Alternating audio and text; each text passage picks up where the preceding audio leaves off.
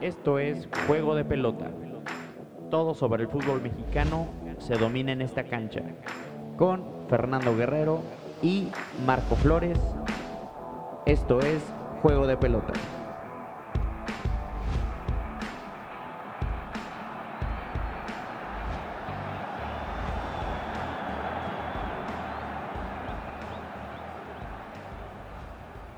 Hola amigos, bienvenidos a otra emisión de Juego de Pelota, su podcast de confianza sobre todo lo que pasa en el fútbol mexicano. Les habla su coanfitrión Marco Flores y estoy con Fernando Guerrero.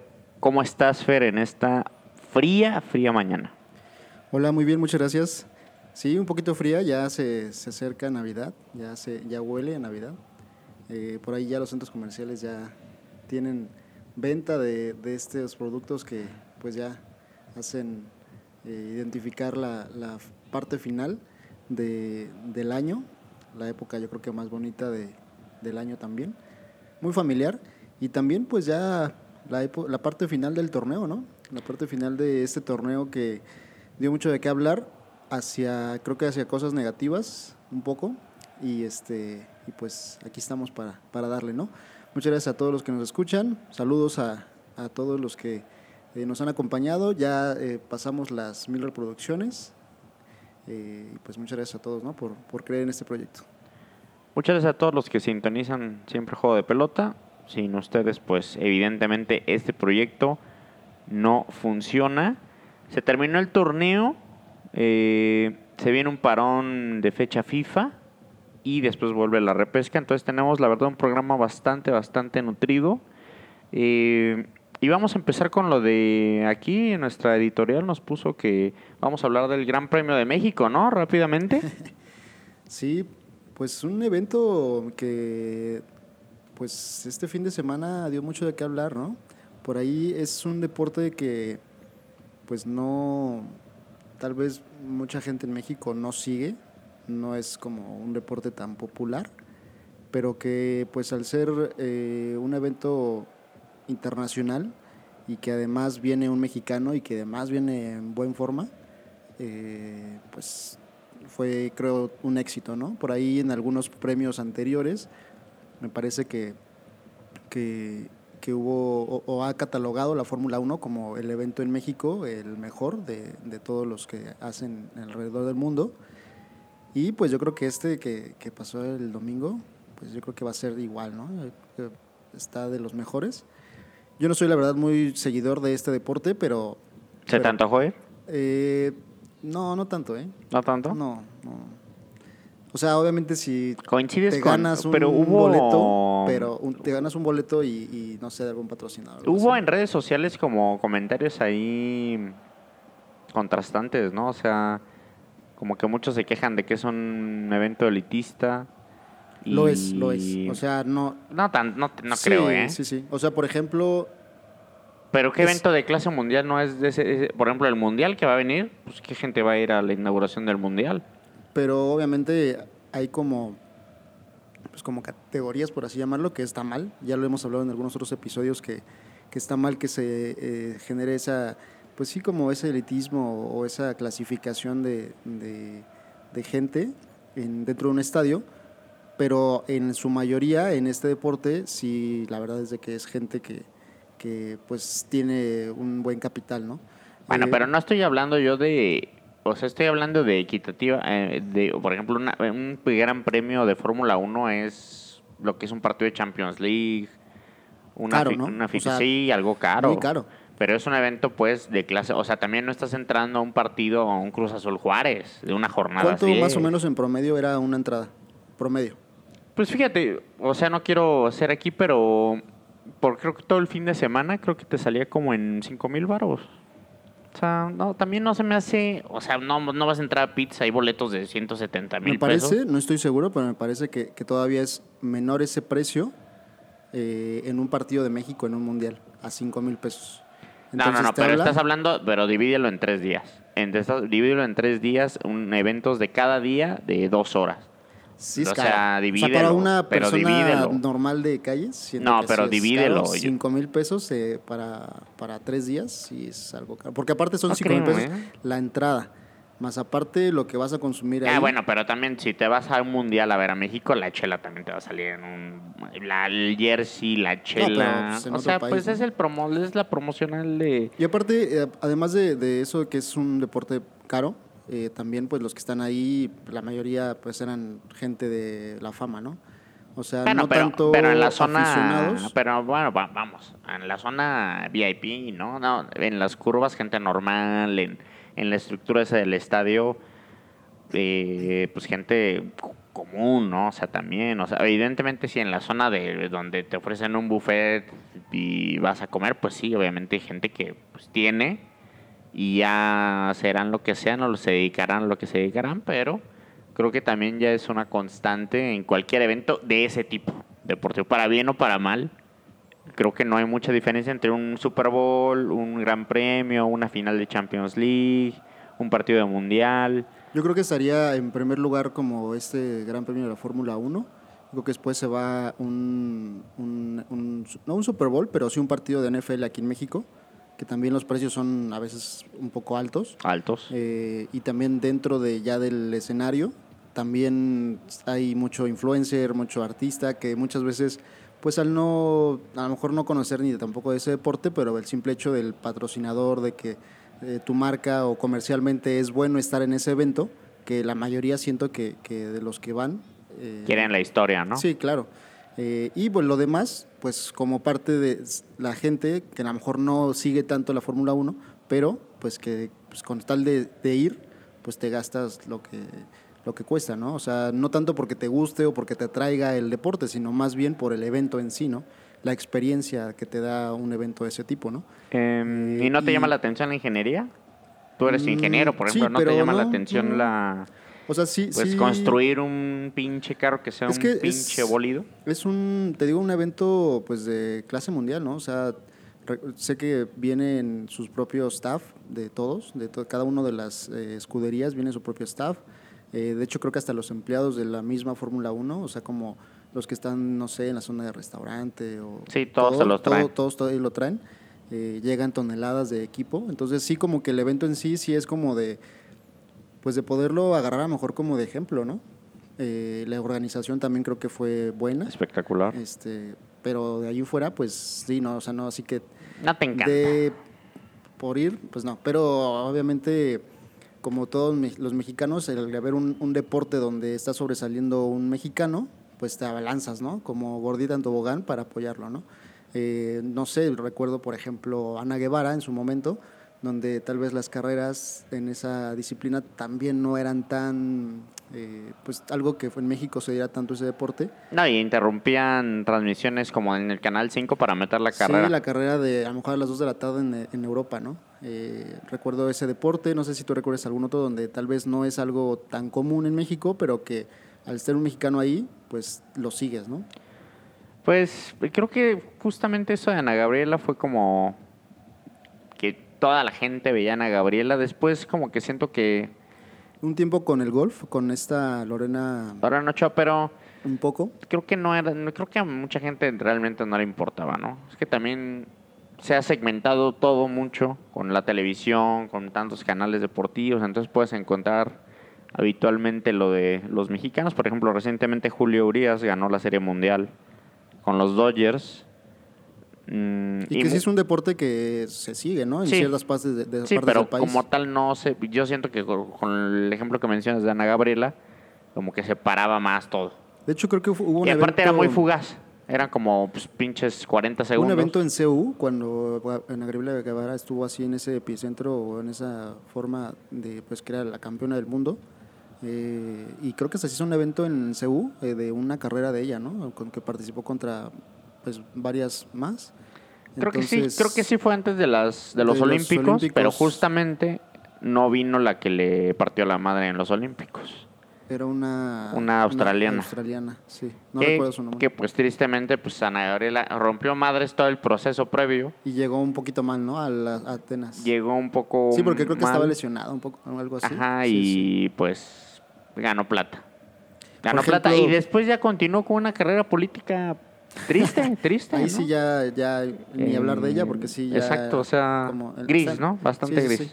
Y pues no sé, por ejemplo, no sigo, te digo, este deporte, pero no recuerdo en algún otro país donde se dé a esa hora. O sea, aquí fue a la una de la tarde, con un sol así a plomo. No, Eh, creo que sí es así. Sí, sí hay algunas Sí, porque... Más que nada por los horarios, ¿no? No, porque poco... No, porque pocas carreras de Fórmula 1 tienen un sistema como de alumbrado Ujú. que permita manejar esas velocidades como si estuvieras manejando con él. Tienes que manejar con ese sol para ver bien. Yo, Creo que nada más el de Abu Dhabi. Recuerdo más así que sea como a lo mejor lloviendo o a lo mejor no de noche, pero ah, sí... te refieres al clima. Ajá, ya bajando un poquito el sol, no sé, un atardecer. Y aquí siento que por el, el horario que obviamente todo el mundo pueda ver, se, dio, se tiene que dar a esa hora. O sea, una de la tarde ah, con el sol así... Que te dé rabia. Sí, sí, sí. O sea, los que estaban ahí, pues todos con su gorrita, ¿no? Porque y chelita en mano, porque aguantar lo que dura la carrera y además obviamente tienes que llegar antes, pues sí está... Pues sí, no sé, como que sí se me antoja, pues, o sea, chelita. No, pero, pero me refiero a que sí es como un, un- un- un clima poco común, ¿no? En la Fórmula 1. Porque de hecho por ahí algunos eh, competidores también como que mencionaron un poco La temperatura. que sí, o sea, que era difícil la temperatura con todo su equipo dentro del auto eh, y con ese calor. Porque de hecho cuando se baja Checo Pérez, eh, lo están así en la cámara y se ve como de la, del asfalto, se ve así como cuando hace un buen de sol, así Sí. como que se ve el, Se el ve, calor. la- ajá. entonces sí, siento que sí es como que algo poco común que se dé en ese horario, pero pues la gente lo disfrutó. De hecho creo que hubo un DJ después, ¿no? Eh, ahí para... Ya creo que se bajan muchos a- a- de la tribuna, se Sí, bajan, ¿no? A se la zona. Y, y, por ejemplo algunos amigos sí fueron y, y, encontraron allá gente pues de la fama con la que se estuvieron ahí tomando fotos y todo, porque ya estaban dentro de, ¿no? Como en esa zona. Entonces digo, como la experiencia pues Ah, yo sí, creo o sea, que sí es si algo bueno, pero... Si puedes ir a un evento de Fórmula 1, la neta, no se me hace a mí, cuando ya vi los premios finales, no se me hacen tan descabellados.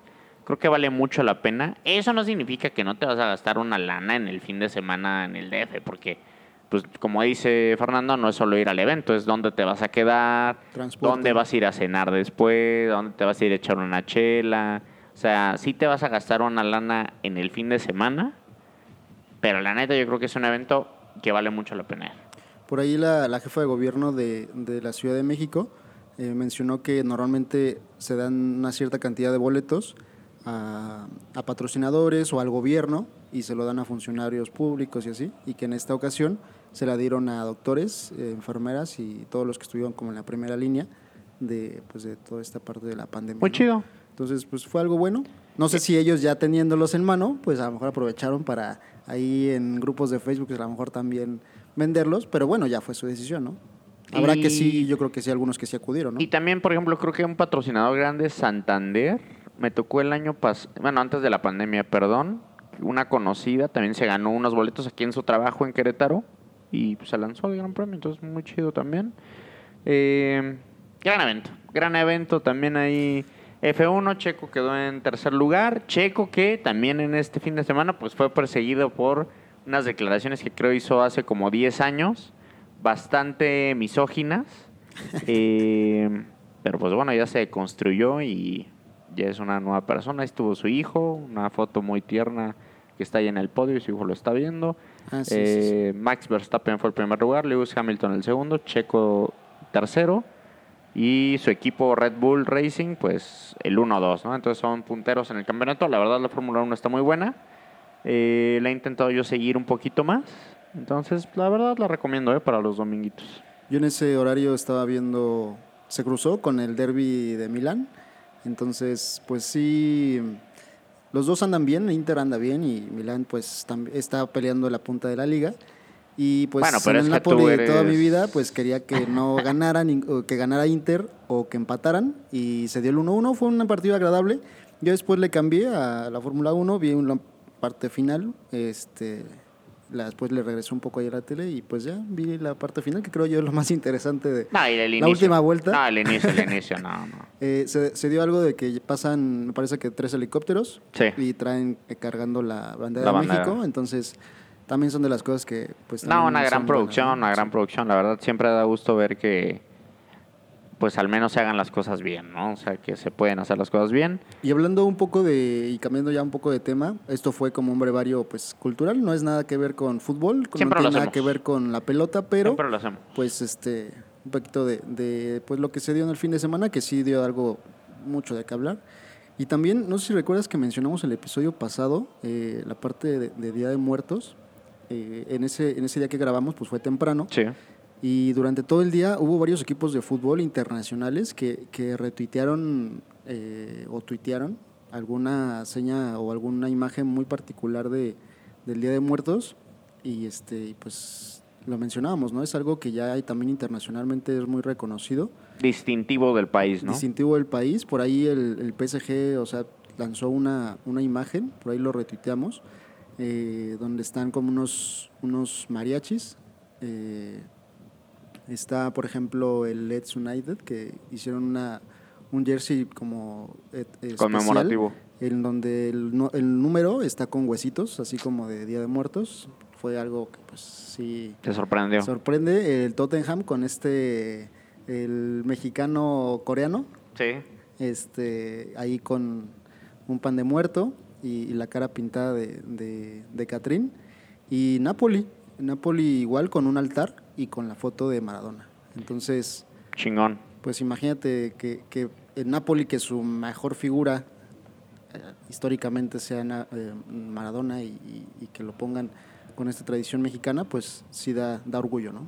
No, y aparte da una como te das cuenta lo grande que es México, ¿no? O sea, la verdad es que México tiene mucha influencia y tiene cosas muy chidas y aparte que pues en el extranjero llaman la atención. ¿no? Nosotros a lo mejor lo vemos muy común, pero Sí, la verdad es que de- son tradiciones que llaman mucho la atención, que son muy bonitas y que pues evidentemente, como bien dices, pues da mucho orgullo.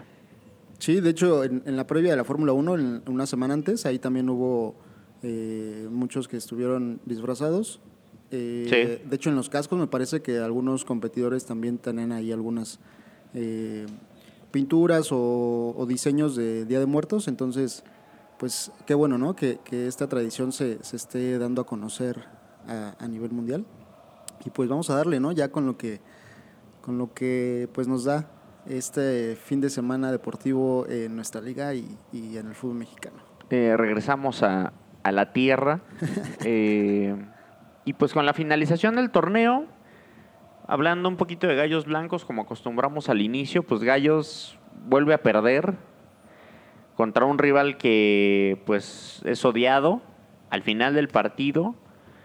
Gallos Blancos, pues otra vez, ¿no? Por torneo, como parece cada torneo, pues a reconstruirse, a buscar a lo mejor una idea con Leo Ramos, pero en definitiva sí tiene que buscar a jugadores que ofrezcan un poquito más de, de calidad individual, ¿no? Para intentar buscar ganar partidos, mm, pues ahí con un chispazo cuando lo colectivo a veces no se pueda, pero en definitiva creo que sí le hace falta bastante a Gallos, ¿no? Parece un equipo en ocasiones no de primera división. Sí, cuando a lo mejor al final del torneo, en las últimas tres jornadas, cuatro jornadas, todavía se tenía ahí una velita prendida eh, de poder calificar el repechaje, pues eso no borra ¿no? el mal torneo que hicieron, deportivamente hablando. Futbolísticamente en algunos partidos tuvo oportunidad de poder hacer más puntos, pero no los hicieron, por lo que mencionas precisamente de la baja calidad de algunos jugadores, en la que un error defensivo o un error a la ofensiva que no concretaste y que eso no te dio para ganar el partido. Entonces eso habla de que pues los futbolistas que, que tenía eh, este torneo pues no, no eran de la mejor calidad, ¿no? Entonces sí, el siguiente torneo poder reforzar pues yo creo que todas las líneas. Eh, el, este Leona Ramos vino por, por este torneo nada más, o sea, no está firmado todavía. Habrá que ver si Adolfo No, Ríos, pero- habrá que ver si Adolfo Ríos, como parte de su proyecto, desea que él se quede, porque muy probablemente por eso lo trajeron por ese tiempo nada más, como para que estuviera como una especie de prueba y también pues saber cómo se iba a desenvolver con, con Adolfo Ríos, que pues es el representante en lo deportivo, ¿no? Se me si un preguntas-. Para mí, si me preguntas, yo lo renovaría por lo menos otro torneo, que él formara el grupo, que él formara un nuevo plantel o, o refuerzos. Y este, con la base de estos que estuvieron, por lo menos los 11 titulares, que se queden todos. eh, y ya de ahí, pues vas reforzando ya sea para banca o para que te dé más calidad en los 11 iniciales, ¿no?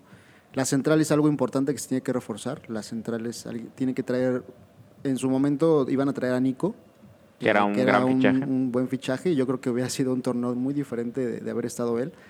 Eh, entonces alguien como de esa categoría, a lo mejor ya probado en, la Liga MX eh, y que tenga experiencia eh, y bueno, pues que, pueda darle ahí un, un, toque de calidad a la central. Creo que Per hizo un buen trabajo, pero pues a veces sí no podía solo, ¿no? ¿Hay posibilidad de que Adolfo Ríos busque a Bucetich? Difícil por lo que cobra Bucetich. O sea, nada que ver lo que cobra o lo que cobraría Leo Ramos con lo que va a cobrar Bucetich. O sea, yo creo que con lo que cobra Bucetich se paga la plantilla del equipo, ¿no? O sea, sí es un técnico caro, la verdad. Eh, pero sí, sí, es complicado. Eh, y, Adolfo Ríos en su paso por Gallos eh, en, los torneos anteriores daba por traer gente, o sea, de buena calidad y no tan cara. O sea, como que hacía esa calidad-precio este, bien, o sea, sabía fichar. Él trajo a Zambeso cuando él no lo conocía pues nadie prácticamente, venía de ser goleador de, la MLS y cuando llegó pues era muy poco conocido y él lo trajo, ¿no? Eh, trajo a William da Silva, no sé si lo recuerdas, que también lo trajo, me parece que de China, en ese tiempo venía de allá y también, o sea, un jugador que no cobraba tanto eh, y, pues fue buen jugador, aquí jugó en América, jugó en Toluca. Toluca. Este, ahorita está en, en Sao Paulo, entonces es un buen jugador y pues como mencionaba la otra vez, eh, cada fin de torneo o cada inicio de torneo ofrecen a San Beso a Gallos y no veo tan descabellado que pudiera regresar. No lo veo tan descabellado. Entonces, pues eh, se fueron ya de vacaciones eh, esta, esta semana, terminando contra Atlas. Pues poco comentar de ese partido, la verdad.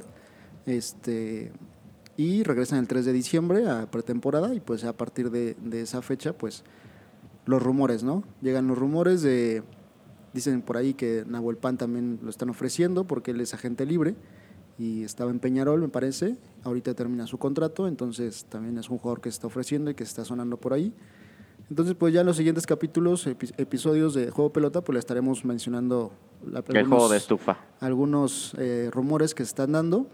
Este, lejos de vender humo o lejos de decir mentiras, pues simplemente... Diciendo la verdad. Pues no, o sea, tratando de comentar lo, lo, que, se, lo que se da, ¿no? Porque siempre el fútbol estufa da mucho de qué hablar, ¿no? ¿Hay algún nombre que te ilusione de bote pronto, o sea, que quisieras ver en Gallo? Pues Pan, o sea, él estuvo en el torneo que se canceló por la pandemia y, y goles de él fue el, el, que le dio en el último triunfo de visitante a, a, Gallos, o sea, imagínate.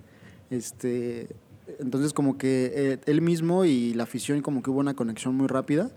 Eh, rindió bien, los, me parece que fueron seis partidos, siete partidos. Entonces, pues sí, podría ser un, jugador que, que, es diferente, que, que, es goleador, ya probado en la Liga MX, ya con experiencia. Este, entonces, pues podría ser una buena opción. Y de ahí en fuera, pues te digo, o sea, yo creo que un central bueno, y ojalá que fuera mexicano, tampoco no estaría mal. Pues ya ellos tienen, sí se me haría totalmente incoherente que no siguiera Ramos en su posición como director técnico de Gallos. Creo que sería ridículo. Pero como bien dices, llegó Adolfo Ríos y va a querer, evidentemente, pues también él jugársela con su propio proyecto.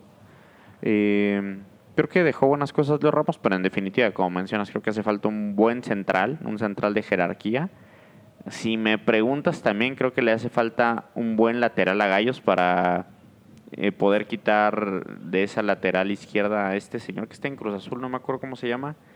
Eh, un dientón, perdón.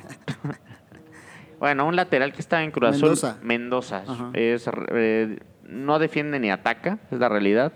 Fue, fue, o sea, hizo buenos partidos, pero tuvo errores muy puntuales. Siempre. Y eso siempre lo va a hacer Mendoza, la verdad. Yo lo sufrí por varios años a Mendoza y creo que no es un jugador de primera división.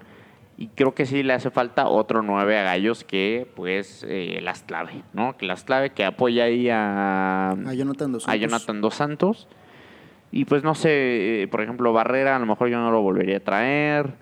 Intentaría, pero, yo intentaría como revitalizar a la plantilla. O sea, Barrera ya es un jugador que viene de salida, ¿no? Entonces, Creo que hay otros jugadores interesantes.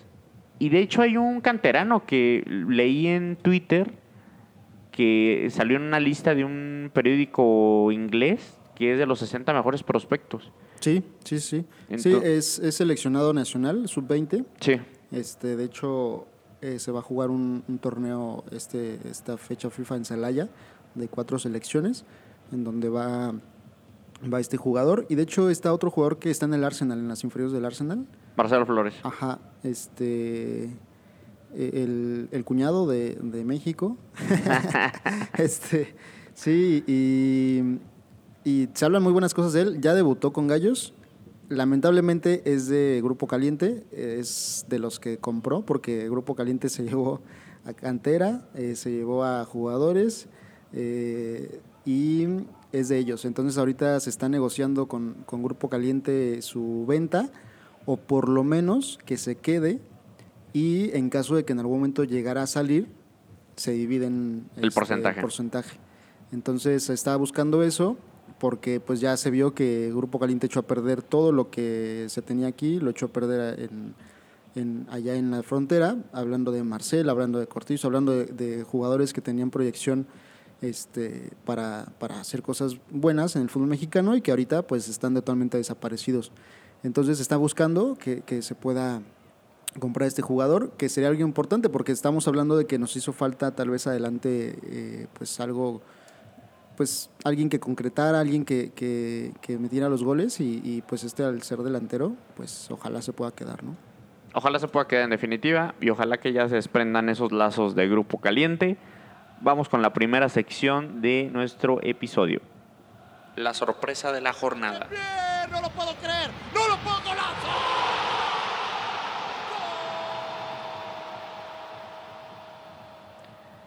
Eh, pues en la sorpresa de la semana, aunque no me guste a mí, pero la verdad es que yo creo que fue uno de los mejores partidos del torneo.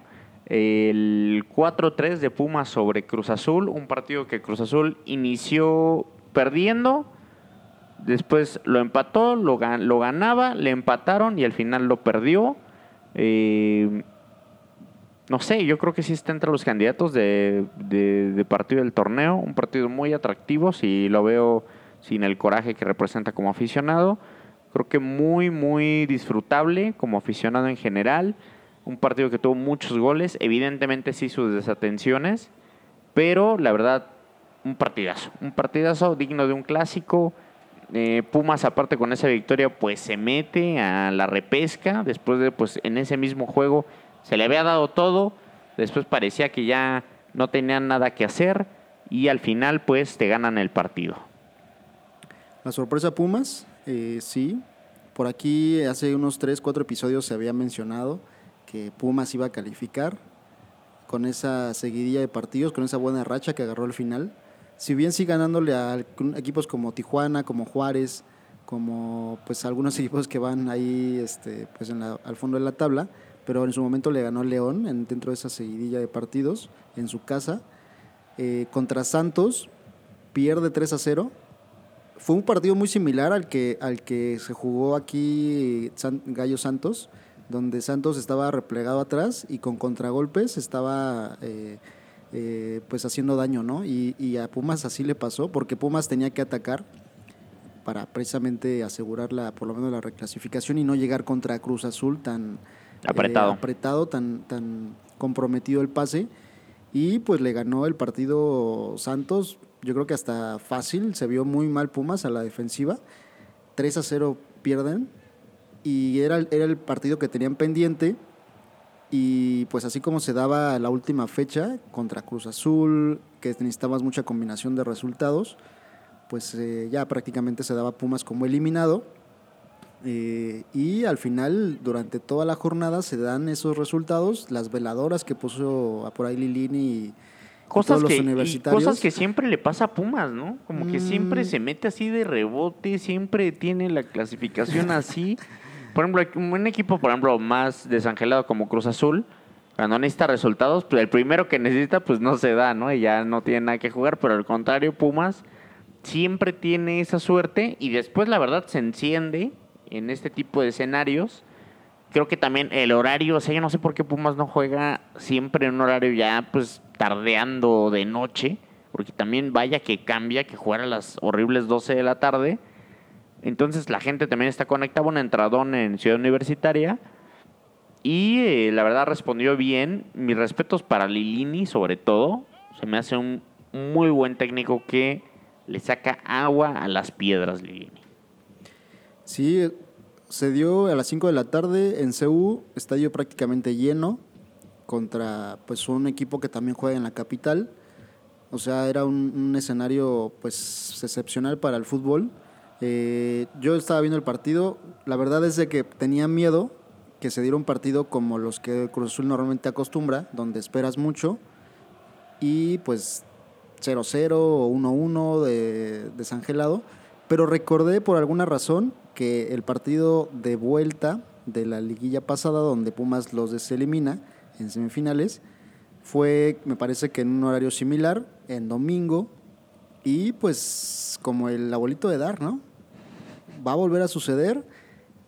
Me preparé una buena botana, una hamburguesa, una cervecita A disfrutar mi desgracia, ¿no? Como siempre. y a disfrutar el partido porque del minuto uno al minuto noventa y tantos que se jugó, la verdad es que fue un partido movido, fue un partido que se identificaba que, que Pumas estaba jugando todo eh, y también contagió a Cruz Azul porque como que Cruz Azul cuando empieza perdiendo no estaba comprometido su pase ni tampoco su posición porque ellos ya estaban en repechaje, Sí. pero como que le contagió el que un poco de la... Le picó la cresta. un poquito de, de ese, de ese antecedente de, de- de la semifinal, porque obviamente los jugadores prácticamente son los mismos. Este, de hecho, hasta inicia este Shaggy. Inicia Eh, Shaggy. Para recordar hermosos momentos. El Piojo Alvarado con esa imagen donde, en, en ese juego de semifinal, donde está con una cara de, pues de sorpresa, desencajado, de que ya te van a dar la vuelta. Y en este partido responde porque hace tres goles. O sea. No, el Piojo creo que jugó muy bien. Creo que Cruz Azul dominó el juego. O sea, como dices, creo No, que... dominó el juego. Para, para, mí, yo, para mí, yo creo que el primer tiempo Cruz Azul lo dominó. O sea, le metió gol. Pumas despertó, lo manejó, fue contundente, ya lo tenía. Y creo yo que el partido lo pierde Reynoso con los cambios súper defensivos que habitualmente hace. O sea, metió a Alexis Peña, Pero metió a Pablo Es Aguilar. que el, decir eso le quitas mérito a Pumas. Entonces siento que también cuando Reynoso hace esos cambios, también Lilini se arriesga y hace cambios en la ofensiva. Obviamente se puede ver el momento donde Cruz Azul le metiera el cuarto, el quinto y pasar a lo que Santos, ¿no? Donde ya pierdes por goleada. Eh, y no, al contrario, el- la clave fue meter el 3 a 2 eh, iniciando el partido, que fue un golazo, la verdad Iniciando el, el segundo. segundo tiempo, eh, que fue un golazo, porque eso ya a Cruz Azul le da un poquito de miedo de estar un poco más atrás y además a Pumas la motivación a tope, ¿no? Entonces creo que yo eh, que ese, ese, ese gol fue clave y clave también la que se pierde Pacerini, ¿o ¿cómo se llama ese jugador? Pacerini. Eh, en la que va Tres tres contra contra uno y Por alguna extraña razón decide patear contra el al último arco. haitiano. El último haitiano va con el defensa pensando en que a qué va a hacer. Se va con, con la de él de irlo a cubrir. Porque todos esperábamos de que la sirviera, ¿no? A cualquiera de los costados de las otras dos opciones que Y tenía. probablemente lo hubiera metido Pacerini porque si se la daba a Orbelín, seguramente Orbelín se le hubiera regresado cuando el arquero le hubiera chicado. Entonces lo hubiera metido de cualquier forma a Pacerini. Era el 4 a 2. Después de haber hecho una gran jugada Pacerini. O sea, Sí, como que se quita. se la quita, de usa el cuerpo, y se usa el cuerpo bien, se quita un hombre, se queda ya mano a mano. La había hecho muy bien, pero la verdad. la emoción, ¿no? O sea, yo no lo justifico, pero Que también fue una, una buena tajada de, de Nah, Talavera. no, no, porque pero tenía que- dos opciones. Pero siento que no fue tampoco un atajadón porque No, fue pero- casi fue al cuervo. O sea, también no fue Fuerte, como ¿no? que se estiró como un gato talavera. Sí, malo que lo hubiera volado, tal vez, ¿no? Pero, o sea, No, por no, lo menos malo- iba a la portería. Y eso siento que fue clave. Porque es que no juega ahí- Pacerini, quiere quedarse en el equipo, entonces necesita meter gol. O sea, todo también Sí, sí, sí. se mete ahí. No sé por qué también, pero no sé por qué yo, Reynoso, al saber eso, mete Pacerini, ¿no? Teniendo, por ejemplo, Angulo. O sea, es a lo que voy, Pues pues. sí metió ángulo, ¿no? Sí, sí, sí metió ángulo, pero es a lo que voy. O sea, como que también Reynoso a veces abusa del cambio. Sí. abusa A veces le sale. de la línea de 5, abusa de defender, o sea, muchas cosas sin sentido Sí, sí, sí. hace. Por ejemplo, inició creo que con una alineación buena y después echa a perder todo el trabajo que hace su equipo moviéndole tanto a la banca. Entonces, tanto como hay mérito de Pumas, sí, Mucho más yo lo veo así, porque cada balón de, que se peleaba en Pumas, los jugadores lo, lo peleaban así a tope, como si fuera su, su último balón Pero del tam- torneo. pero también sería- ¿Sabes cómo, cómo identificar el partido? Como cuando vas perdiendo te- o te empatan al minuto 85 y que los últimos cinco minutos das todo. Así Pumas estuvo prácticamente todo el partido y eso, pues a, su- a la larga, le dio los beneficios de poder alcanzar en el marcador y poder dar la vuelta. Lo entiendo, pero también sería, no sé, no- o sea, Cruz Azul ha tenido un desinterés general por el torneo. Y la verdad es que se notan muchos balones divididos, en muchas decisiones. eh, O sea, no tienen esa intensidad que a lo mejor mencionas que tuvo Pumas, para con todos los balones divididos, para con la seriedad de las posesiones. O sea, Cruz Azul todo este torneo perdiendo balones en mitad de la cancha, en la salida de- del juego, desatenciones defensivas muy puntuales, ¿no? Y cabe resaltar que el tercer gol de Cruz Azul tuvo que ser anulado porque fue una mano del Shaggy clarísima, que no sé por qué no revisaron. Entonces también ahí con un poquito de ayuda. Y aún así Pumas supo, eh, todavía a Pumas le anularon un gol y tuvo oportunidad de haber metido dos más. Entonces eso habla del buen partido de Pumas, que si jugadores, aunque tengan poca calidad, y si no te motivas con el estadio que tenían, con el lleno que tenían, con el apoyo de la afición, porque la verdad es que Pumas tenía, al medio tiempo cuando iban perdiendo 3 a 1, la gente estaba gritando y, y todo, le estaban dando el apoyo, estaba pesando CU, y además de que ganando calificas, o sea, fue como una especie de repechaje. Porque, Una final. Porque ganando ellos, pues les daba el pase. O sea, si no te motivas con eso, pues, o sea, no tienes nada que hacer ya en, en Pumas o en el fútbol. Entonces respondieron los jugadores, le respondieron a su técnico, le funcionaron los cambios porque este brasileño que venía de segunda división que entra es el De que hace dos goles. Entonces, estos hombres tan criticados por Marco desde todo el torneo, estos jugadores brasileños que todo, todos los episodios Marco los traía Oigan, en jaque, pero a ver, a ver, a ver, el día que juega contra su equipo, dos pepinos nada más. No, bueno, o sea, yo lo entiendo, pero vamos a ver dónde terminó Pumas en el torneo. O sea, bueno, vamos a ser honestos también, ¿no? O sea, Pumas la sorpresa de la, de jornada y le das, o sea, le das eh, que pasa a liguilla. O sea, No. ahorita está en repechaje, No, no, pasa liguilla, ¿no? No, no, no, vamos a ser serios. Tampoco creo que pase el Cruz a la liga. O sea, también no creo. Le tocó bailar con la más fea, la verdad. eh, me, pero me gusta, pero me gusta, y pero todo me por gusta. haber perdido este partido, porque si hubiera ganado, le hubiera cambiado el rival, ¿no? Creo que no, ¿eh? Creo que no. Pero me gusta que le toque Monterrey. Creo que es el mejor partido del repechaje. Me gusta que sea muerte. Me gusta que se juegue en el Azteca. Eh, y me gusta que no haya gol de visitante. Entonces creo que está abierta la eliminatoria. Ya dije yo que cuidado con el Cruz Azul cuando las cosas se pongan realmente serias. Vamos con la siguiente sección. Lo destacado de la jornada. ¡Notable! ¡Sobresaliente!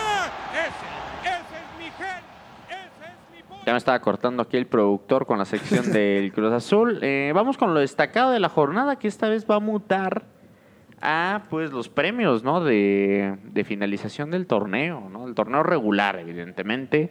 Eh, tenemos jugadores eh, más valiosos. No sé si me puedes dar tu jugador más valioso del torneo. Eh, sí, mira, te doy como más valioso en cuanto a número y igual a mi parecer, o sea, coincide los números con lo que con lo que se dio eh, en todo el torneo y, y me voy con el diente López, con Nico López, porque fue un jugador que no, tu- no, ju- no tuvo tantos minutos, tenía la presión de que en su momento fue suplente de, de Guiñac, eh, porque que empezó lesionado el torneo y él tuvo que pues ahí responder y lo hizo con goles, porque además tenía como la espinita clavada de, de que el torneo pasado y los torneos pasados donde él llegó a Tigres pues no lo metían. Eh, o sea, Tuca no lo metía, al igual que este chaparrito de, de, de Toluca, eh, Leo. Leo, eh, Leo Fernández, no lo metían, o sea, por más de que la gente lo pedía, de que entraba y metía gol, y que además con buen, eran- son buenos goles los que normalmente mete este jugador. Sí. Entonces, Mucha potencia tiene. Sí, sí, sí. Yo lo recuerdo cuando jugaba en Inter de Porto Alegre. Eh, por ahí me parece que jugó contra varios equipos mexicanos. Uno de ellos me parece que fue Chivas. En la final, que juegan contra, contra Chivas, parece que les mete gol. Entonces es un buen jugador y respondiendo, ¿no? Eh, quedó de campeón de goleo.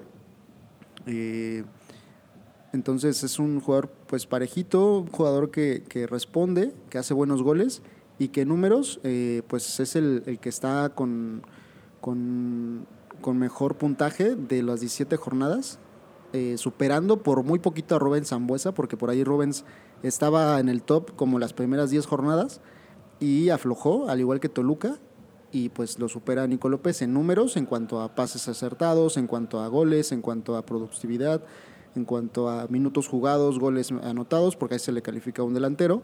Entonces, para mí es el MVP del torneo. Pues bastante justificado, lo pensé la verdad en el Diente López, eh, pero la verdad que creo que está mucho más arropado en, pues en la plantilla que tiene Tigres. Creo que para mí un MVP debe ser un jugador que si se lo quitas al equipo, eh, básicamente le dejas posibilidades nulas, ¿no? Y para mí el MVP de este torneo es Berterame, el goleador de San Luis. San Luis tiene un torneo horrendo, pero pienso yo que sin la colaboración y sin lo que hace Berterame en el campo, eh, San Luis no estaría ni siquiera ahí, ¿no? Entonces se mete a repesca un equipo que no debería estar en repesca, que debería estar en los últimos lugares. Berterame creo que con muy poco hace mucho, porque en definitiva no lo arropa una estructura, no lo arropa una plantilla robusta, no lo arropa una buena idea de un técnico. Siento que Berterame se gana a lo mejor el poder salir de ahí el siguiente torneo. Se me hace un muy buen jugador, se me hace un jugador aparte que puede jugar también a lo mejor de media punta, tirar una banda. Entonces, para mí, Berterame es el mejor jugador del torneo, o el MVP más bien. Y los dos eh, son los dos campeones de goleo. Exactamente. Berterame lo perdió, ¿no? Con nueve goles los dos. Lincoln López me parece que mete dos goles en su último partido. Y Berterame eh, falla un penal contra Santos. Eso le hubiera dado el campeonato de goleo.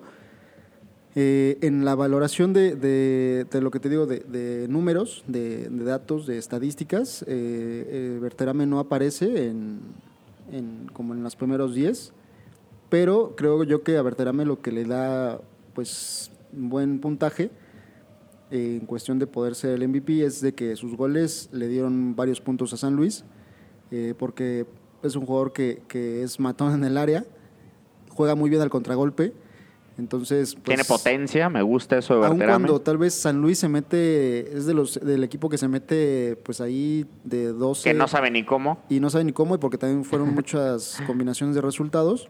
Este, pues como tal los dos goleadores del torneo con nueve goles, que siento yo que son muy poquitos, pero pues da, de- da totalmente un reflejo de, de lo que fue el torneo, ¿no? Pero siento aún así con todo eso que Berterame, me preguntas, creo que puede ser un jugador para cualquier equipo de la liga.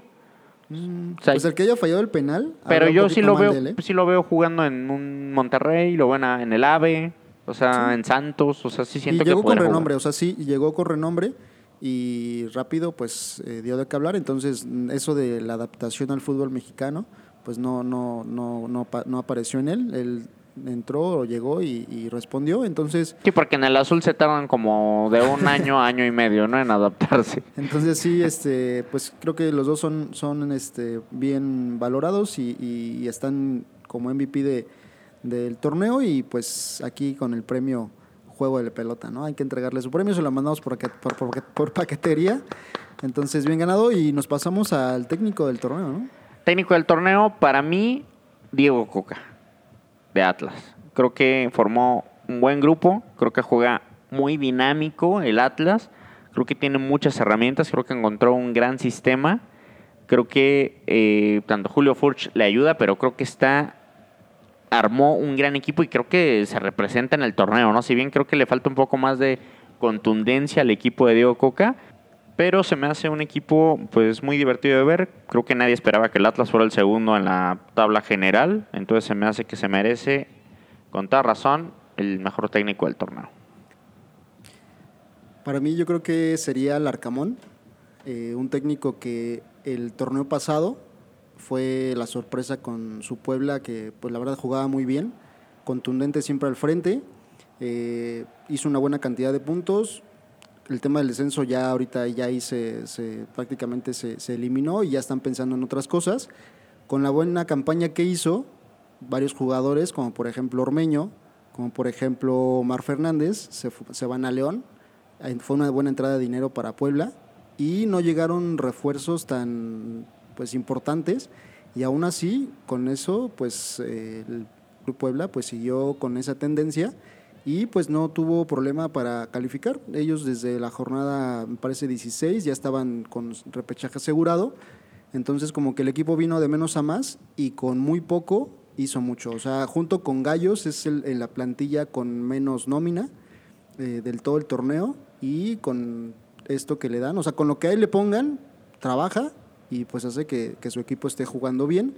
Ahora Que- que mencionas a la Carmón, hizo los mismos puntos que Santos, que Toluca, hizo más puntos que Cruz Azul, que Monterrey, que Chivas y que Pumas. Entonces siento que, que es un técnico pues joven, que vino a dar otro tipo de ideas a- al fútbol mexicano, que viene a aportar. Entonces, para mí es el técnico del torneo.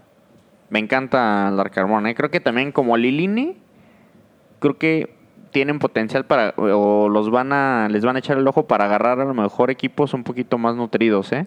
Por ahí ya Pachuca yo creo que ya está... No, estaría horrible que se fuera a Pachuca. No, no, no, no, no, también no. Por ahí que se quede en ¿no? Puebla. Por ahí Cholos también ya los está, yo creo que ahí tentando con una buena cantidad de dinero, porque es lo que hacen estos equipos, empezar a ofrecer eh, con dinero y traerlos a su proyecto, pero pues que normalmente sus proyectos a veces no tienen ni pies de cabeza. ¿no?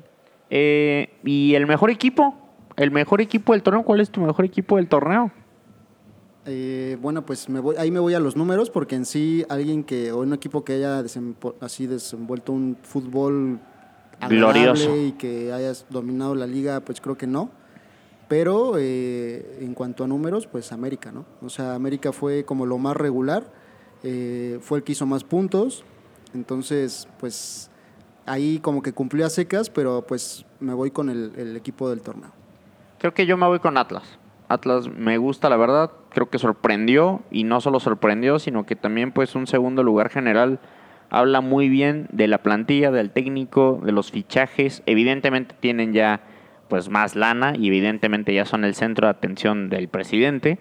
Eh, pero creo que han hecho un buen proyecto, a ver hasta dónde les alcanza, porque Atlas tiene eso de que cuando llega muy bien a liguillas lo sacan en la primera de cambio, pero creo que la verdad que se merecen ser el equipo del torneo, aunque como dices, América obviamente tuvo más regularidad, a lo mejor es un equipo un poquito más sólido, pero creo que por, por lo que juega se me hace más divertido de ver Atlas y lo que generó en puntos, creo que para mí es el equipo del torneo. Y sin más que agregar en esta sección de premios, eh, pues nos vamos a nuestra sección final de, de este podcast.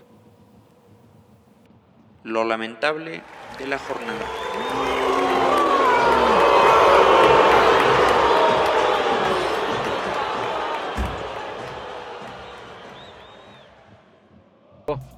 Entonces que no esté interfiriendo. Hola Ricardo, ¿cómo estás? Hay viejas o no, ¿verdad? Maricones. El primero. ¿Quién va a ser el primer maricón?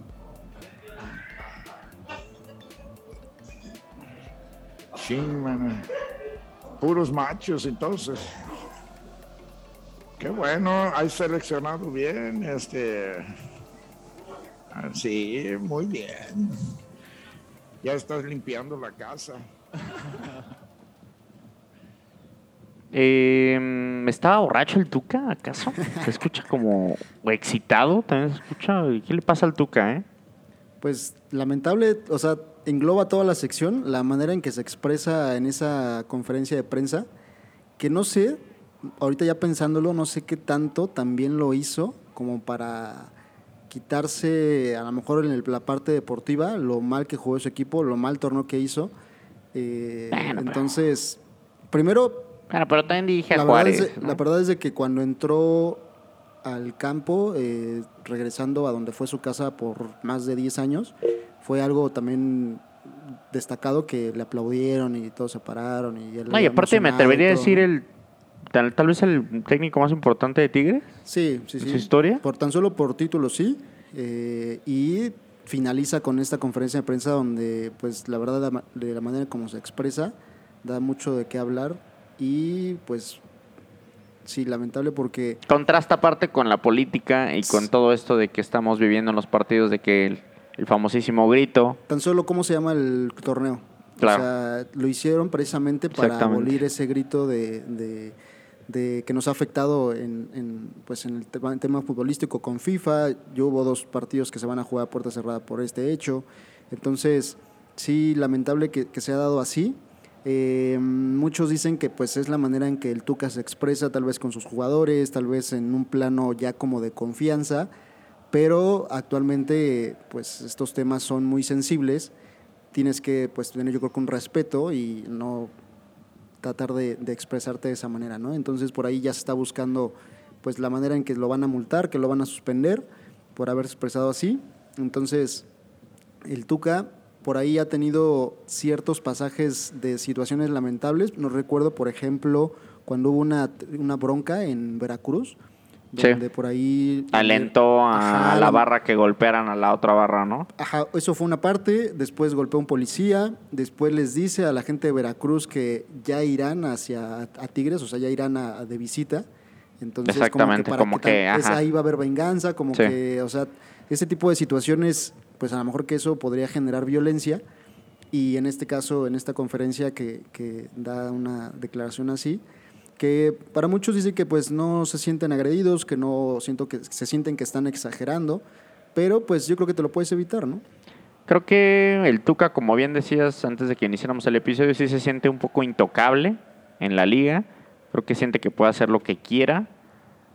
Hay que decir que el Tuca, pues sí es así, pero a lo mejor la inteligencia del club debería de decirle que ya hay nuevas o nuevos estatutos, ¿no? De cómo se debe manejar y tan solamente tener pues sentido común, ¿no? ¿Para qué meterse en problemas de esa manera cuando puedes hacer tu conferencia de prensa sobre lo que trata la conferencia de prensa y responder tus preguntas, ¿no? Tan tan. Entonces creo que se mete en un hoyo negro ahí innecesario. No lo pensó, yo creo. Creo que ¿no? también le ayuda que está dirigiendo un equipo, pues ahorita de medio pelo, ¿no? O sea, otra cosa sería, yo creo, si fuera Tigres, si estuviera en América, si estuviera en un Pumas, creo que sería totalmente distinto. Pero eh, veremos qué sanción le ponen. Yo creo que no van a tener ningún problema en sancionarlo un partido, tal vez, porque ya también se le acabó el torneo. Entonces yo creo que pues entra ahí una sanción muy, muy ligera, a lo mejor hasta económica, Yo pero creo que va a ser económica, ¿no? pero va a ser una nada, ¿no? Sí, sí, hay por ahí varias sumas, ¿no? Porque ya va, va a ser una multa ahí económica que para el sueldo de Tuca o para lo que ganó en Tigres, pues es nada. Pero si yo fuera Tuca ya de salida dirigiendo a Juárez, tal vez yo le pondría una sanción ejemplar, ¿eh? Si quisiera yo tomar en serio en el asunto, le pondría una sanción así ejemplar, unos cuatro o cinco partidos sin dirigir o algo así. Entonces, eh, veamos, ¿no? Veamos de qué está hecho el famoso Mikel Arriola, ¿no? Y otra cosa, pues lamentable que se dio la semana pasada fue por ahí, eh, pues una invasión de cancha en la Liga Expansión, eh, en un partido Celaya contra Dorados. Eh, al finalizar el partido va ganando Celaya dos goles a uno. El portero de Dorados se va a rematar, por ahí peina un poquito el balón y empata Celaya, perdón, empata Dorados, 2 a 2 y pues el portero como que con la efusividad, como que el partido le dio. Calentó para a los que aficionados, un poco a los aficionados y pues se meten dos aficionados a quererlo golpear, ¿no? Eh, misma gente de, de Celaya, como que del staff, del cuerpo técnico, trata de detener a esas personas. Inclusive hay unos que me parece que también lo golpean. Eh, uno de esos aficionados parece que golpea a un, a un eh, de los que van de la federación, como estos representantes Comisarios, ¿no? comisarios. Ujú. Se da un hecho que pues al invadir eh, cancha, esta persona puede haber traído algún objeto, puede haber traído una botella, no sé, que puede haber causado pues a lo mejor algo más grave hacia un jugador y, y, pues lamentable que la gente se la haya reaccionado de esta manera, ¿no? Sí, muy hasta como sudamericano, ¿no? Eso me recuerda como cuando River iba a descender y que se metieron sus aficionados, nada más que esta- en esta ocasión a reclamarle a sus propios jugadores, pero ya cuando un jugador se está enfrentando a una aficionada, pues evidentemente sabes que están mal. Y tristemente en este semestre nos ha tocado cosas de este tipo, ¿no? Como que en lugar de que se quede todo en la cancha, pues hemos tenido muchas cosas así de invasión, de gente, el, el grito, ¿no? Cancelación de juegos, sanciones, entonces siempre deja muy mal parado la organización del torneo y a la afición, ¿no? O sea, si te metes a una cancha a reclamar algo así, pues estás un poquito mal. Yo creo que también pues van ahí varios partidos de veto a, a Celaya, porque pues... hay que de por sí. Celaya con todo lo que está viviendo también, pues no ayuda en nada, ¿no? O sea, la violencia solo genera más violencia. Entonces, en lugar de que sea un espacio a lo mejor libre de todo eso, pues se contamina, ¿no? Entonces, Sí, por ahí Celaya parece que está viviendo un, Un momento tema, difícil. eh, sí, de delincuencia y todo esto en, pues, la, en la ciudad y que el fútbol también se vea pues manchado por eso, pues sí, lamentable totalmente. Eh, como mencionaba hace un momento, se va a jugar ahí un torneo, un cuadrangular de selecciones sub-20 eh, en esta semana. La verdad no sé si va a ser a puerta cerrada o puerta abierta, pero pues ojalá que la gente se, se pueda comportar bien en caso de que entre a- al estadio. Y pues también yo creo que unos mínimo dos partidos de veto a Celaya, ¿no? Porque pues ya invasión de cancha, que de hecho hasta mismos jugadores de, de Celaya, un, vi un jugador que, que con un balón le pegó a uno de los que se metió, ¿no? A, a querer golpear. Entonces, Y la verdad es futbolera Celaya, ¿eh? es, es sí, futbolera. sí, sí, es un, es un equipo de tradición. Jugó ahí Butragueño. Butragueño, Hugo Sánchez. Entonces, Diego sí. Latorre jugó también en, Celaya. Diego Latorre. Diego sí, Latorre. también. Sí, yo, yo creo que fue su última figura, ¿no? Eh, ya cuando, antes de que se Sí. Tiva, sí. recuerdo a Tiva también que jugó por ahí. Sí, pero que... que Diego Latorre ya jugó en Celaya es... Pues, Diego Latorre era un, una leyenda en Boca, o sea, imagínate, para que llegara aquí a Celaya es... Sí, su última figura, pero la verdad es que sí ha y tenido nombres muy un importantes. crack de los asados, ¿no? Un crack de los asados y un crack comentando, ¿eh? También. Eh, un saludo a Diego Latorre, también es amigo de este podcast. Ya para finalizar esta, esta sección, pues lamentable el torneo pasa eh, estadísticamente a ser el peor en goles eh, desde que iniciaron los torneos cortos. Llevamos desde el 1996 con torneos cortos y este torneo pues es el que menor cantidad de goles se acumulan con 332. El peor antes fue el Guardianes 2021 con 362. Entonces superándonos, ¿no? Poco a poco. Eh, y mencionado, ¿no? En esta temporada, pues en varios episodios fue recurrente que dijéramos que la jornada no estuvo y que nos costaba sacar esa carnita para las secciones. Como que hubo unas en las que se recuperó, que hubo partidos ahí más o menos, pero la verdad es que este torneo sigue de capa caída, un poco aburrido, un poco gris, como desinterés. Eso de que no haya descenso, pues también la parte baja de la tabla pues no tiene por qué luchar, como que nada más están ahí viendo ya que transcurran los partidos para ver si pueden traer nuevos fichajes o ya están pensando en el próximo torneo, como si fuera una temporada de béisbol. Entonces yo creo que ese no es el sistema que, que se debe hacer. A pesar de que entran dos equipos ¿no? a la fase final del torneo, eso no es un buen incentivo para que se haga más competitivo la jornada tras jornada. ¿no? Hubo varias jornadas donde se les llamaba jornadas binarias porque eran resultados 0-0, 1-0, 1-1, en donde pues el nivel y la cantidad de goles anotados pues daba mucho de, qué hablar porque pues eran partidos aburridos. Lamentablemente para, para, para mí, eh, Cayos fue uno de los que aportó en esa estadística porque fue el equipo que menos goles pues anotó con 11 goles. Entonces también pues es un promedio muy Terrible. bajo. Sí, sí, sí. No, no, Entonces, no, o sea, eh, pues lamentable el torneo, el que exista eh, un repechaje de 12 equipos que, que puedan eh, calificar y que con eso puedan salvar la, la temporada. Eh, algunos, por ejemplo Chivas siento que no salva la temporada Cruz calificando a repechaje.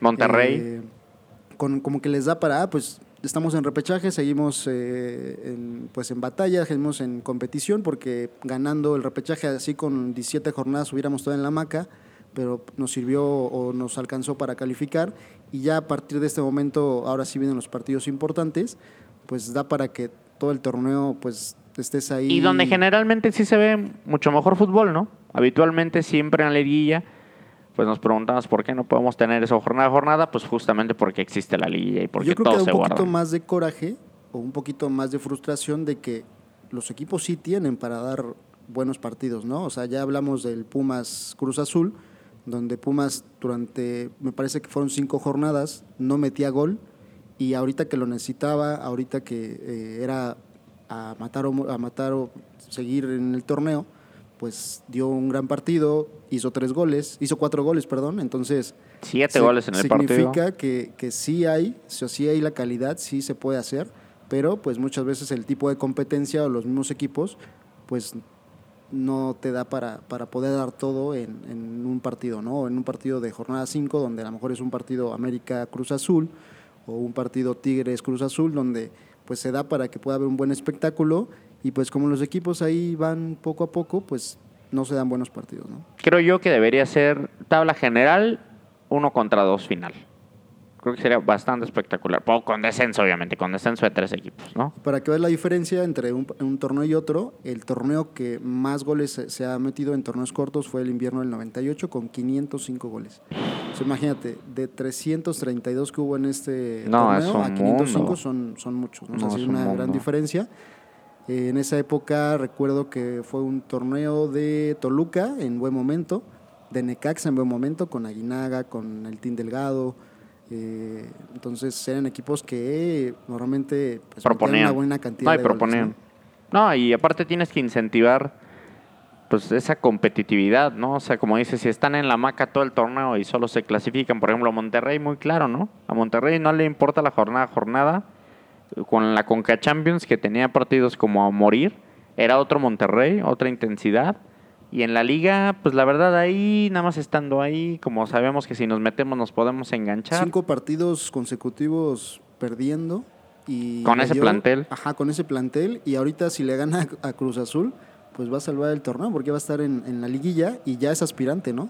Con No. ese plantel. Y de igual forma, Cruz Azul, por ejemplo, si gana, pues también se va a meter. Chivas también, pues si gana, ¿no? Va a tener ahí la oportunidad. Entonces, pues premiando eh, el que no te tomes en serio eh, la jornada a jornada, ¿no? Y, y lástima por tus aficionados, que son los que te ven cada semana, ¿no? Cada semana están ahí el pendiente. Y la verdad es que sí, de mi lado de Cruz Azul, pues sí se veía un desinterés tremendo, ¿no? En los partidos. Un torneo complicado, un torneo que sí ha sido difícil. eh, pero pues ojalá ahorita en el repechaje, si bien muchos critican de que a veces por eso se salvan los torneos, porque se empieza a dar buenos partidos en, estos, en estas fases, pero pues ojalá nos den buen espectáculo ya los, los, los equipos que quedan con vida, ¿no? Que seguro va a ser así. La verdad, creo que el repechaje va a estar muy, muy, muy atractivo. Y pues vamos a hablar del pick garantizado. Eh, que está por la. Está no, y está amargura. funcionando como lo dijimos, justamente, ¿no? Si usted escuchó el episodio pasado, pues ganó porque el PIB garantizado está funcionando de forma a la inversa, exactamente. Entonces, ah, tenemos fecha FIFA y el PIB garantizado esta semana, Estados Unidos, México, ambos anotan sí. Sí, señor, ambos anotan ahí en, en Estados Unidos. Buen partido, ¿eh? Gran partido. Los boletos en reventa están en 5 mil dólares. Para que veamos cómo están tomando ya más en serio el fútbol allá. 5 mil dólares poder entrar en reventa al, al, Meji- al Estados Unidos, México allá. Que de hecho lo cambiaron de sede, ¿no? Sí. Cambiaron de sede eh, a Cincinnati, me parece. Sí, es un estadio más grande. Sí, eh, vamos a hablar un poco de eso. Eh, la selección mexicana tiene una baja con César Montes, que creo yo que era, iba a ser titular. Eh, es baja por lesión, sensible la verdad, porque ahorita es donde más padecemos. Pero esperemos que por ahí Johan, que ya está teniendo minutos en la Serie A, eh, pues de ahí la cara. Y, y la verdad es de que está jugando bien en, en Me Italia. encanta, Johan. Por ahí se habla de que es- lo va a dirigir posiblemente Shevchenko, entonces un histórico. Mm, un histórico, pero eh, no, no, eso no quiere decir que vaya a ser un buen técnico. No creo que hay gente más calificada para agarrar un equipo en condiciones de descenso como el Génova. Pero pues Shevchenko pues tiene ahí evidentemente su cartel. Y como que en Italia han tenido esa tendencia de técnicos jóvenes, Gattuso, ¿no? Pirlo, ahora Shevchenko, bueno, Inzaghi, como que luego, luego que salen, les dan la oportunidad. Y no, no me encanta. Dirigió, Ucrania, ¿no? dirigió a la selección O ucraniana. sea, ha sido el que lo llevó al Mundial, a Ucrania, y ahorita en la Eurocopa hizo ahí un... Mm, bueno, cuidado eh, con lo de Shevchenko. No me gustaría ver a Johan en una situación ahí. O sea, me trae así ¿Te como un recuerdo bueno porque era mi jugador preferido de FIFA, era mi jugador preferido del Milan en ese tiempo con Inzaghi, y con... Bueno, lo ganó todo Shevchenko, Sí, sí, ¿no? sí. El 9 de ese equipo, pues mágico, ¿no? Entonces, histórico Ucrania, yo creo que si llega, va a ser un buen papel en Génova, que necesita ya puntos porque están en zona de descenso. Entonces, regresando al tema de selección mexicana, un partido difícil, Gran partido. dos partidos difíciles de esta fecha. Grandes partidos. Son los partidos más difíciles, creo, de, de toda la eliminatoria. Me encanta que vale la pena ver estos juegos, al menos. México va pues a- a- con la baja de Montes, pero en realidad yo creo que va con lo mejor que tiene. O sea, no creo no, no hay un alguien que por ahí esté faltando. No sé, puede ser un Vela, por ejemplo, pero pues Romo creo que no va, creo que no va a jugar también porque tiene ahí un problema y creo que tiene una actualidad pésima, no creo que juegue Romo tampoco. Eh, pero pues fuera de eso, Raúl Jiménez está jugando bien, va a ser titular. Chucky está jugando bien. Chucky está jugando titular. bien, va a ser titular. No creo que juegue el Tecatito porque no está teniendo una buena, un buen presente en Portugal. Pero pues creo que plantilla casi completa, ¿no? Para lo que quiere intentar el Tata. De que- seis puntos, ¿cuánto se trae México de Norteamérica? Cuatro. Cuatro, Cuatro puntos. puntos. Cuatro puntos. Creo que si no se trae cuatro, el Tata sí ahí la va a sufrir, ¿eh? O sea, creo que no puede perder ningún partido el Tata. Fíjate que yo también me voy con los cuatro, ¿eh? Pero ¿quién le gana? Empata con Canadá. que ¿Quieres que le gane a Estados Unidos? Siento que es el, el- el equipo que mejor está jugando y a los últimos partidos con México han sido muy apretados. Como que ya le agarró ahí un poco la, la medida. Entonces yo creo que empate con Canadá y le gana a Estados Unidos. ¿Te gusta que sea en viernes el juego? Pues sí, 12 de... Inicia el puente el viernes, porque ya es que va a haber puente aquí en México por la Revolución Mexicana. Sí. Entonces, pues para agarrarlo ya desde ahí, ¿no? Pues sí, me gusta, también me gusta. Y juegan el martes contra Canadá. Martes contra Canadá. Pero sí, son partidos importantes para el Tata, para la selección, en cuanto a para ya calificar. Pues lo mejor que puedes Para ver en, Tata- en la CONCACAF, ¿no? De, para en que cuanto a nivel. ya otra vez agarre, pues como que deje las dudas de, de lado. Entonces va a ser un partido importa- importante. Y pues cerramos, ¿no? Con la trivia de la semana. Vamos con la trivia de la semana.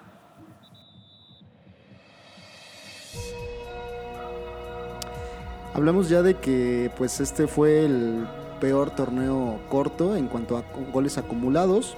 Hablamos también de que de los jugadores que quedaron campeones de goleo han sido los torneos que menos goles han acumulado, con nueve dianas, Ok. Berterame y el Diente López.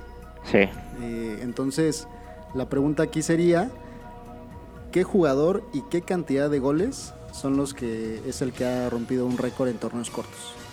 ¿Qué jugador y cuántos goles anotó en un torneo corto? Eh, José Saturnino Cardoso, evidentemente. Creo que 24 goles. 24 goles. 24 goles. Cerca, cerca.